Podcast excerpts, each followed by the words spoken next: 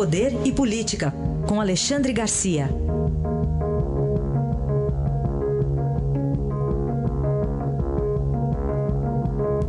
Alexandre, bom dia. Bom dia, Raíssa.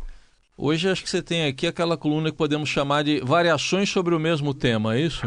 Corrupção é o, é o tema comum. É. Vamos começar circulando pela Bahia, né? Vamos lá. É, Gedel agora virou réu. É, quase rima, né? Não fosse a minha pronúncia do L lá do Rio Grande do Sul. E, e também uma operação da Lava Jato envolvendo o advogado Tiago Cedras. Aí essas coisas ficam perto da gente, porque ele foi colega da minha filha na escola americana. E realmente enriqueceu rápido. Eu fico, eu fico muito é, com pena, com muito chocado por causa dos pais, né? Porque o pai pega de modo indireto, porque as pessoas dizem, não, é, é o filho do ex-presidente do TCU. Aí pega no pai, né? É, é uma pena essas coisas. É aquela ideia de juventude de enriquecer de uma assim de uma vez. Né? Bom, o, lá em Porto Alegre, saltando para o sul, o Tribunal Regional Federal da Quarta Região, aquele onde uh, o, o, recurso de Lula vai ser julgado, uh, declarou numa turma, terceira turma, de forma unânime que o acordo de leniência com a Odebrecht tem vício, porque não incluiu como manda a lei a CGU, a Controladoria Geral da União, e a AGU, a Advocacia Geral da União. A lei manda, não fizeram. Então, esse é outro problema que se levanta é, na pressa de fazer acordos.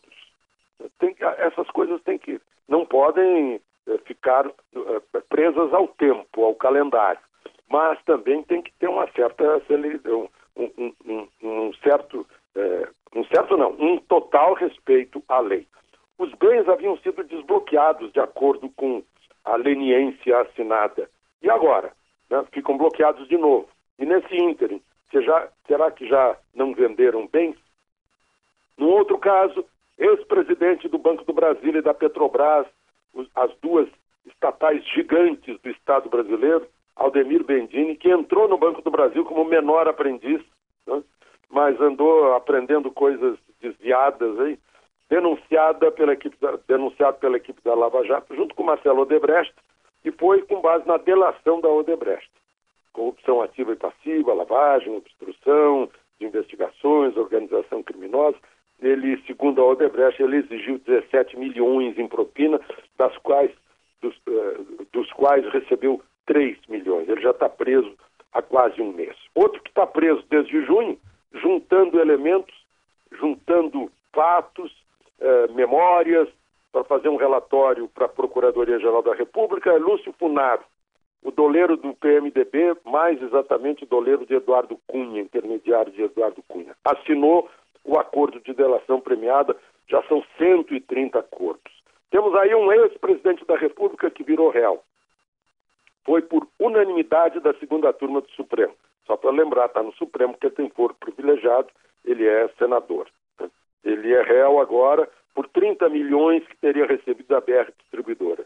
E votaram unanimemente o relator Edson Fachin, Gilmar Mendes, Dias Toffoli, Ricardo Lewandowski, Celso de Mello. Ou seja, não, não ficaram dúvidas sobre, sobre a denúncia. Agora, os, os ministros do Supremo retiraram a mulher dele da denúncia, uh, uh, retiraram a denúncia contra ele de peculato e obstrução às investigações, e mais quatro que trabalham com ele, inclusive a, a mulher do eh, ex-ministro de Collor, Pedro Paulo Leone Ramos, que está na denúncia, é réu também. Agora é o terceiro senador que vira réu. O Senado tem três senadores réus. Né? Gleisi Hoffmann, que é a presidente do PT, e Valdir Raup, que é do PMDB, já foi da direção do PMDB. Livrou-se da prisão o Cândido Vacareza, que foi líder do governo. Né? Ele recém havia sido preso, foi solto por Sérgio Moro por razões de saúde e com o pagamento de um milhão e meio de fiança. Eu deixei por último o caso de Minas Gerais, do ex-governador, senador Eduardo Azeredo. Ele foi condenado, em primeira instância, a 20 anos de prisão. 20 anos e 10 meses, para ser mais exato. Recorreu e o Tribunal uh, de Justiça de Minas Gerais confirmou a sentença baixou apenas alguns meses, passou a ser 20 anos e um mês, por peculato, lavagem de dinheiro. O peculato foi para desviar de estatais, exatamente a Companhia de, de Saneamento de Minas Gerais, 3 milhões e meio para custear a sua reeleição. É, é o primeiro, primeiro aparecimento de Marcos Valério num caso assim. Ele perdeu a eleição. Agora, nós é que perdemos quando a pessoa é julgada em segunda instância por um tribunal, por isso eu deixei isso para o fim, e permanece solta, porque tem o tal de trânsito em julgado aqui no país tropical. Só quando houver trânsito em julgado pode ser executada a sentença. Isso significa, para quem tem dinheiro para pagar advogado, que não executa nunca a sentença, que pro, é, é, é, é um, uma, uma, um adiamento por décadas, muitas vezes, porque recorre ao Superior Tribunal de Justiça, depois recorre ao Supremo, que deixou de ser uh, Tribunal Constitucional para ser um tribunal comum, de casos comuns. Né? É, olha, enquanto não acabar essa história o sujeito ficar esperando o trânsito em julgado, nós vamos ter impunidade nesse país e estímulo ao crime, seja qual for o tipo de crime. Tendo dinheiro para enriquecer advogado, vai se encontrar todo tipo de protelações, recursos, embargos eh, e, e, e, coisas assim, até chegar à Suprema Corte, que está entupida de processos. Se, se em vez de 11 ministros 111 ministros, ainda assim eles não dariam conta.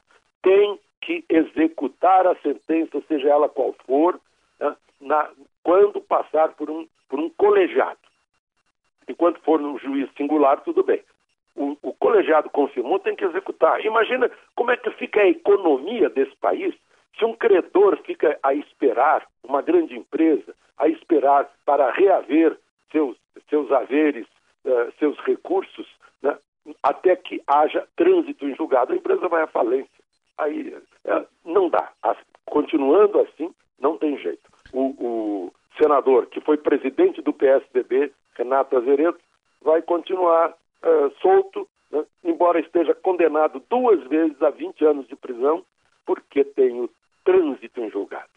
Muito bem, aí está então, e vale sempre ressaltar, a gente já falou em outras vezes isso aqui, Alexandre, que nesse caso do mensalão tucano ou mensalão mineiro, teve gente que já escapou porque prescreveu, e porque fez uma idade ah, lá que escapa também. Pois né? é, boa lembrança, porque o que anda nesse país não é o processo, é a prescrição do processo. Aí isso anda. Aí a análise de Alexandre Garcia, deixa eu fazer um, como diz, gosto de falar no avião, o checklist aqui. Funaro, Bendini, Collor, Odebrecht, Gedel, Vacareza, Azeredo, demos conta de tudo, conseguimos. Inclusive Até... entrou mais um que entrou uma operação aí ah, é. de manhã da Polícia Federal. Da Lava Jato de hoje, a 45. É. Obrigado, Alexandre. Até amanhã. Até amanhã.